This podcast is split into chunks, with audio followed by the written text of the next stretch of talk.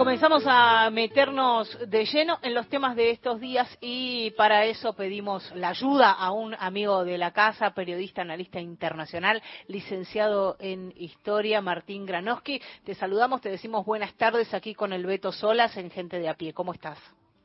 Buenas tardes, ¿cómo andan? Así que si piden ayuda, yo también pido ayuda. Ahora todos pedimos ayuda. Claro. Liga de lo, bien que hacemos, me parece, por otra parte. Para entender un poco estos, estos tiempos, que, no, sé si llegamos a comprenderlos tampoco en, en su totalidad, pero bueno, eh, una... No, yo, yo tampoco aspiro a entender del todo, pero por lo menos una parte me parece sería saludable y práctico para todos nosotros un nosotros muy amplio estoy diciendo, ¿no? Sí, y, recién leía también... de millones, digo. Leía por ahí en Twitter cuánto extrañamos a Mario por estos días. Sí, por supuesto, pero siempre extrañamos. Sabés que a, mí lo que me pasa, a ustedes les debe pasar. Sí. Digo, en la cotidiana, yo tengo el reflejo, porque claro, cuando uno habla, digo, eh, más allá de con Mario nos queríamos, nos veíamos, etcétera, etcétera, pero además en algunos, en algunas situaciones, eran el famoso ¿Cómo la ves? Que además con Mario era un intercambio de, era ¿Cómo la ves? más ironía, chistes, eh, los dos mezclábamos ese lufardo yiddish eh, sin que ninguno supiera en serio yiddish, pero no importa, alguna, alguna palabra, bueno, esa, esa cosa típica, sobre todo en situaciones de crisis, era eso con, un poquito de humor negro también, que está de la otra parte. Muy presente vos, Martín, en el, en el anecdotario de Mario, por lo menos e, ese que, que se desplegaba en el aire y fuera del aire también. Sí, sí, sí, lo mismo, no, no, por eso. Entonces, uno no, no, no solo extraña, sino que extraña esa, ese, ese compinquismo en situaciones de crisis. a ver, ¿con quién hablo? Entonces, ¿a quién le mando un mensajito, aunque fuera en chiste? En medio de la peor de las hecatombes a Mario, era así. Bueno, y, en medio de esta hecatombe, a Martín Granoski le preguntamos cómo la ves. ¿Cómo la ves? Claro, Martín. ¿Cómo la ves? La veo, la veo complicada y todavía me parece que no sabemos. O sea, algunas cosas me parece que sí sabemos. Sí. Digo, aunque parezca medio obvio, pero me parece que algunas cosas obvias hay que hay que decirlas. Digo, un me parece que mi ley está naturalizando o queriendo naturalizar, no lo sé si lo va a lograr o no, yo no tengo idea, ojalá que no, pero está queriendo naturalizar que las cosas valgan por el ejercicio más allá de las normas. Y cuando digo más allá de las normas es más allá de la Constitución. Sí. Entonces vos te manifestás y yo te mando la factura de la organización del operativo policial ¿De acuerdo a qué norma te lo mando? ¿En qué me estoy basando para eso? ¿Dónde está en la Constitución? ¿Dónde está reglamentado? En ningún lado, pero yo te lo mando, entonces hago el hecho. Si vos aceptás el hecho, si yo te eh, ejercito la cuestión y vos aceptás el hecho, eso pasa a ser parte de lo natural. Yo, como también pasaría a ser parte de lo natural, un DNU, están circulando algunos memes que ustedes habrán visto seguramente, pero a veces los memes son puro chiste y a veces los memes no lo son. Digo, el DNU, el, el, meme que está circulando, yo lo vi hace una hora más o menos por ahí está de antes, es qué artículos del DNU corresponden a qué empresa. Bueno, hay una, Starlink, que el presidente directamente mencionó. Yo no tengo recuerdo, debería chequearlo esto, pero no tengo recuerdo del 83 para acá, no de que hubiera presidentes ligados a intereses que hubo, eso es obvio que hubo, pero que además eso fuera explícito, es decir, vamos a eh, estimular el trabajo de tales empresas como Starlink de Elon Musk. Yo no lo vi nunca eso. Es un chivazo muy transparente. Claro. Es muy transparente. Ahora, si uno, a mí me parece que como periodista uno se asombra, pero sacándolo, esto lo hubiéramos dicho con Mario, sacándonos como periodistas y poniéndonos como personas, que en el fondo cada uno de los periodistas es, somos personas, digo, muy en el fondo a veces. Eh, si, si uno hace ese ejercicio, que me parece que hay que hacerlo porque está no hacerlo, porque, insisto, si no naturalizamos todo, es decir, bueno, a ver, uno sabe que los gobiernos representan intereses. Ahora, esto es de manera directa, por decreto de necesidad eh, y urgencia, metiendo un combo monstruoso de medidas, cambiando la sociedad argentina por un texto y eh, un discurso de presentación de 18 minutos. Bueno, eso es eh, forma de autoritarismo, eso es regresión, no digo la dictadura más allá de los cantos, eso no es dictadura porque en dictadura no estaríamos hablando así, digo para tenerlo claro eso también. Y la dictadura no depende solamente del espíritu del gobierno, sino del sistema y, y en el sistema estamos nosotros también, del, del, sistema democrático. No hablo solo en términos formales, sino en términos eh, reales.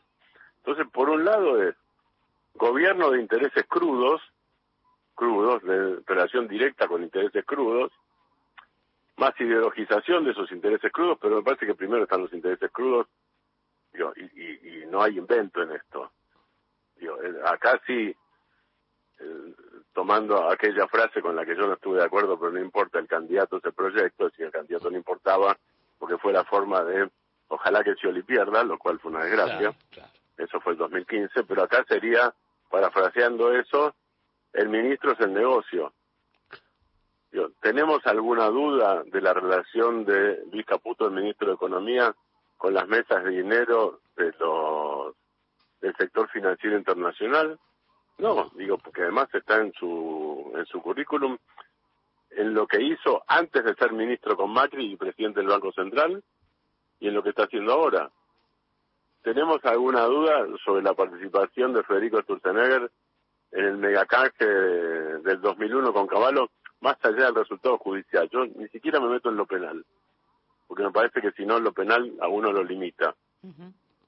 Y ya que estamos, Mario no se metía tampoco eso. Mario analizaba jurídicamente las cosas, en términos de derecho penal, pero privilegiaba el análisis político siempre y buscaba los intereses reales. Me parece que en eso no hay, en eso no hay misterio. El misterio, que supongo que es el que se estarán preguntando ustedes, porque nos estamos preguntando todos, eso es, bueno, ¿Y qué pasa con la gente en general? ¿Qué pasa con los sectores más vulnerables en, términos de reacción? Ni siquiera digo resistencia, sino de reacción. De reacción primero subjetiva y después de reacciones objetivas políticas. Yo no tengo la respuesta para eso. Me parece que hay una respuesta que está en los cacerolazos. La impresión que tengo es que los cacerolazos no fueron de votantes de mi ley, sino de votantes de masa. Ahora, no me parece un hecho desechable que espontáneamente tanta gente salga a la calle, porque eso significa un ánimo no de derrota, sino de, pelea.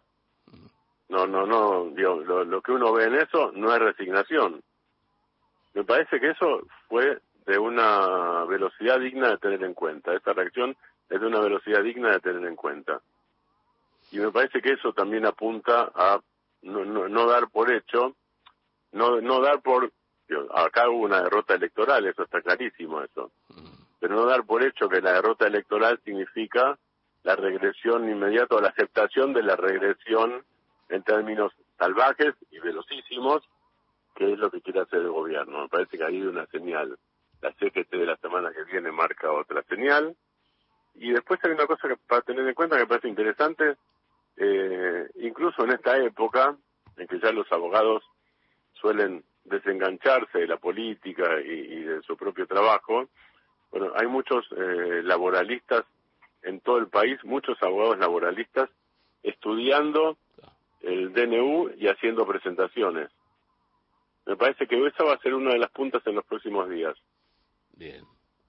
Eh, Martín Granowski, que además es analista internacional, digo, y, lo, y lo pienso un poco y voy a los países nuestros de Sudamérica, hay como una naturalización también, Martín, no sé si vos lo ves así, de pensar que la Argentina es un, es un país que hasta se puede avasallar el Congreso, este, mm, digamos, salirse del Estado en términos de república, correrse, este, ¿no? Eh, eh, estamos como un estado de excepción, ¿se podría definir así?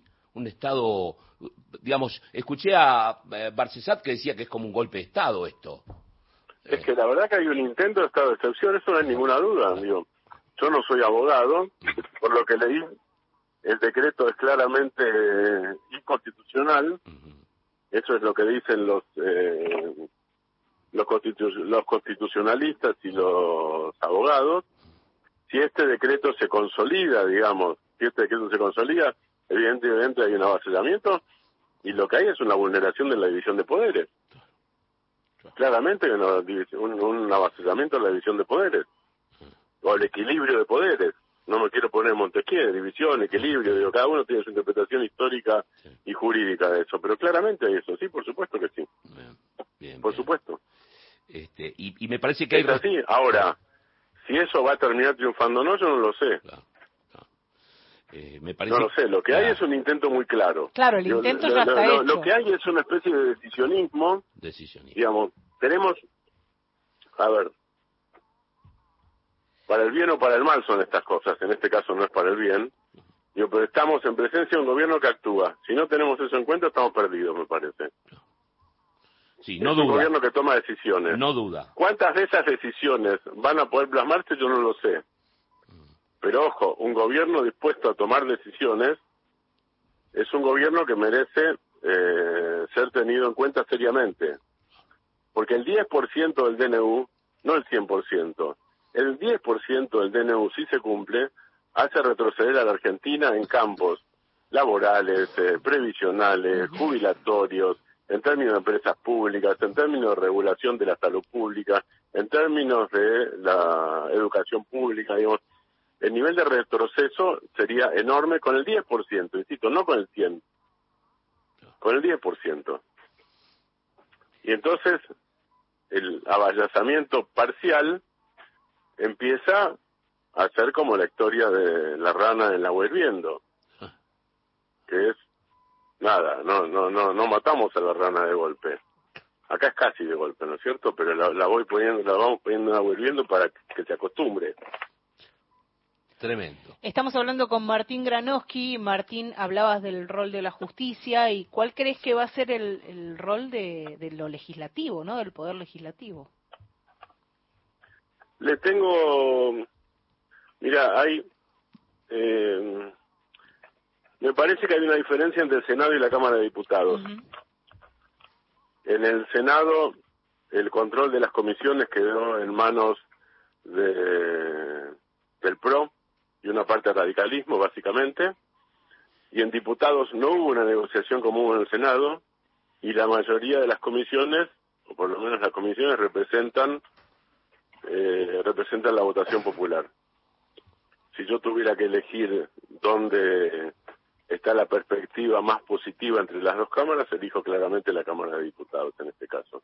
Justamente porque me parece que la actitud del, eh, de Unión por la Patria, el peronismo, de sus aliados fue distinta en diputados y en senadores. Habría que investigar bien por qué. Yo tengo algunas hipótesis, pero como son hipótesis, todavía no es que sean un secreto, pero como no estoy seguro, quiero ser serio y no dar por seguras cosas que no son seguras. Lo que me queda claro es que la distribución de comisiones fue muy distinta en una Cámara y en otra. Y entonces eso me hace pensar que la, el mayor nivel de, de activismo y de compromiso con el rechazo al DNU va a venir más de la Cámara de Diputados que de la Cámara de Senadores. Y Martín, también el sector sindical está rápidamente, me parece que después del, de las cacerolas, rápidamente CGT, CTA, CTA las dos, eh, algunos movimientos sociales, y, y, me parece que se juntaron también con diputados, ¿no? o por lo menos. Así es, sí, sí, eso pasó, por eso yo mencioné antes a la pasada el llamado de, la CGT, que no por casualidad es el llamado a Plaza Lavalle y no a Plaza de Mayo ni a Congreso, el Día de la Justicia. Claro eh, el llamado de la semana que viene, que me parece que puede ser importante. Y en estos casos me parece que no hay protocolo que funcione, la verdad. Ahí, ahí va a ser por, difícil. Por, otra parte, la Argentina tiene, todos nosotros nos hemos encontrado durante años y años, para no hablar de otras manifestaciones, nos hemos encontrado los 24 de marzo en la Plaza de Mayo y alrededores, y digo, había policías, casi no hay policías los 24 de marzo. No porque hay un viejo principio en la calle que la gente se autorregula. Cuando las manifestaciones son muy grandes, la gente se autorregula. Nos autorregulamos para no ponerlo en, para no ponerlo en tercera persona, uno es partícipe de esto. Y me parece que ahí no hay no hay ni protocolo necesario ni protocolo que valga como para impedir la expresión popular. Martín, y mm, bueno, se vienen estas acciones eh, concretas ya del movimiento sindical, hablamos de la justicia y, por otro lado está, bueno, las cacerolas que, ya han sonado, las manifestaciones que, bueno, apareció también el pasado 20 una manifestación de la izquierda en la calle y, eh, el protocolo de este de, Bullrich del que también hablabas, que hay que ver eh, cómo se va a implementar y, y si es eh, una bravuconada o verdaderamente este, este protocolo eh, se va a, aplicar como, como se dijo, mandándole... A mí me parece, que te interrumpa, a mí me parece que todas las acciones de este gobierno mezclan las dos cosas. Sí. Digamos, ahora que vos decís lo bravuconada, yo creo que todas las acciones del gobierno, que es un gobierno, insisto, y tengamos respeto a eso. Respeto no quiere decir estar de acuerdo, respeto quiere decir no subestimarlo. Sí, ¿no? sí en un gobierno que toma muchas decisiones, se puede ir para atrás, digamos, pero básicamente toma decisiones y tiene rumbo. Claramente, el rumbo es ultraliberal y de extrema derecha, eso está clarísimo, o sea que no es que no tiene rumbo, sí lo tiene, no es errático en el, en el rumbo de fondo. Digo, en eso me parece que va a combinarse permanentemente, por lo menos en lo que está pasando hasta ahora, en, en, los 10, 11 días pasó eso, se combina la, la bravuconada con el hecho. Sí. Es decir, hago la bravuconada como intento y trato de lograr el hecho. Y van a insistir en esto, van a insistir, digo, a mí no me extraña que en algún caso apliquen, yo supongo que lo valorarán políticamente también, porque eso también tiene su costo político, ojo. Digo, pero no me extrañaría que en algún caso apliquen reconocimiento facial e ir a buscar a tres o cuatro personas a su casa, a ver si eso asusta. Me parece que es un juego, digo, y yo no me animo a decir cómo va a resultar eso. Un juego no en el sentido lúdico, por supuesto. Me parece que es un juego, lo, digo en el sentido de apuesta. Sí, estratégico también. También tiene sus riesgos eso, por supuesto. totalmente. Porque la sociedad argentina, el 30% votó a mi ley. Sí. Y digamos, el 55% votó en contra de la continuidad del peronismo, o 56%, eso está claro. Pero por lo pronto, hay un 46% que no lo hizo, eso también está claro. Y de ese 55, hay que ver si están todos de acuerdo en eh, la construcción de un Estado policial. Digo, porque esto de darlo como seguro, digo, también volvemos al tema de la naturalización, y disculpen que insista con esto, pero a mí me parece importante. Digo, el hecho de dar como seguro que esto, que las bravuconadas se convirtieron en hecho, facilita la bravuconada. Sí. Me parece que eso es lo que pasó también. Entonces, uno termina facilitando la, la bravuconada. Indirectamente, digo, no porque quiere hacerlo. Pero si uno lo da como inevitable, la termina facilitando. Entonces, después, a mí me alcanza con hacer un gesto en la calle y asustarte. No necesito hacer nada más que hacer el gesto. Bueno, eso es peligroso. Eso es peligroso porque restringe la capacidad propia de respuesta popular. Ahora, los cacerolazos y el hecho de haberlos hecho, a ver, les cuento algo yo estaba en una parte, yo vi eso en colectivo por Corrientes a entre una y media, dos de la mañana, yendo desde, desde la zona de Chacarita, digamos, hacia el centro. A las dos de la mañana había gente en Medrano y Corrientes caminando hacia el Congreso. Dos de la mañana. Deben haber llegado dos y media, tres menos cuarto. Digo, me parece que es un grado de voluntad, yo no sé cuánto significa en términos numéricos. Digo, ahora, a mí me asombró, no sé qué les pasó a ustedes, a mí me asombró. totalmente. No porque nunca hubiera pasado, porque yo no tenía en mis cálculos una respuesta que claramente no fue organizada ni fue llamada, pues si no, nosotros lo sabríamos. Digo, pero parecían, y sin comparar la situación, pero hay una parte que sí parecía, parecía el cacerolazo que le respondió a De la Rúa cuando De la Rúa decretó el estado del sitio en el 2001. Eh, Exactamente. Que claramente no fue organizado, ahora empezó a los 5 segundos, a los 30 segundos, una cosa impresionante. Impresionante. Inolvidable. Martín, te agradecemos. Esto tuvo algo de eso. Sí. Eh, Te agradecemos muchísimo por, por ayudarnos a pensar, aunque vos digas que no, nos ayudaste a pensar. Gracias por, por formar no, parte. Yo no digo que no, digo que tenemos que ayudarnos todos. y buscar rumbos, Martín. Al contrario, no, no, al contrario. Yo digo que es época, y Weinfeld creo que había estado de acuerdo, había estado de acuerdo con esto, yo creo que es época para que, para que el Beto nos haga cantar, para que cantemos, para que nos abracemos, para que jodamos y para que peleemos. Y para que pensemos, ya que están, no, no está mal tampoco. Todos juntos. Un gran abrazo. Abrazo, Martinazo, abrazo.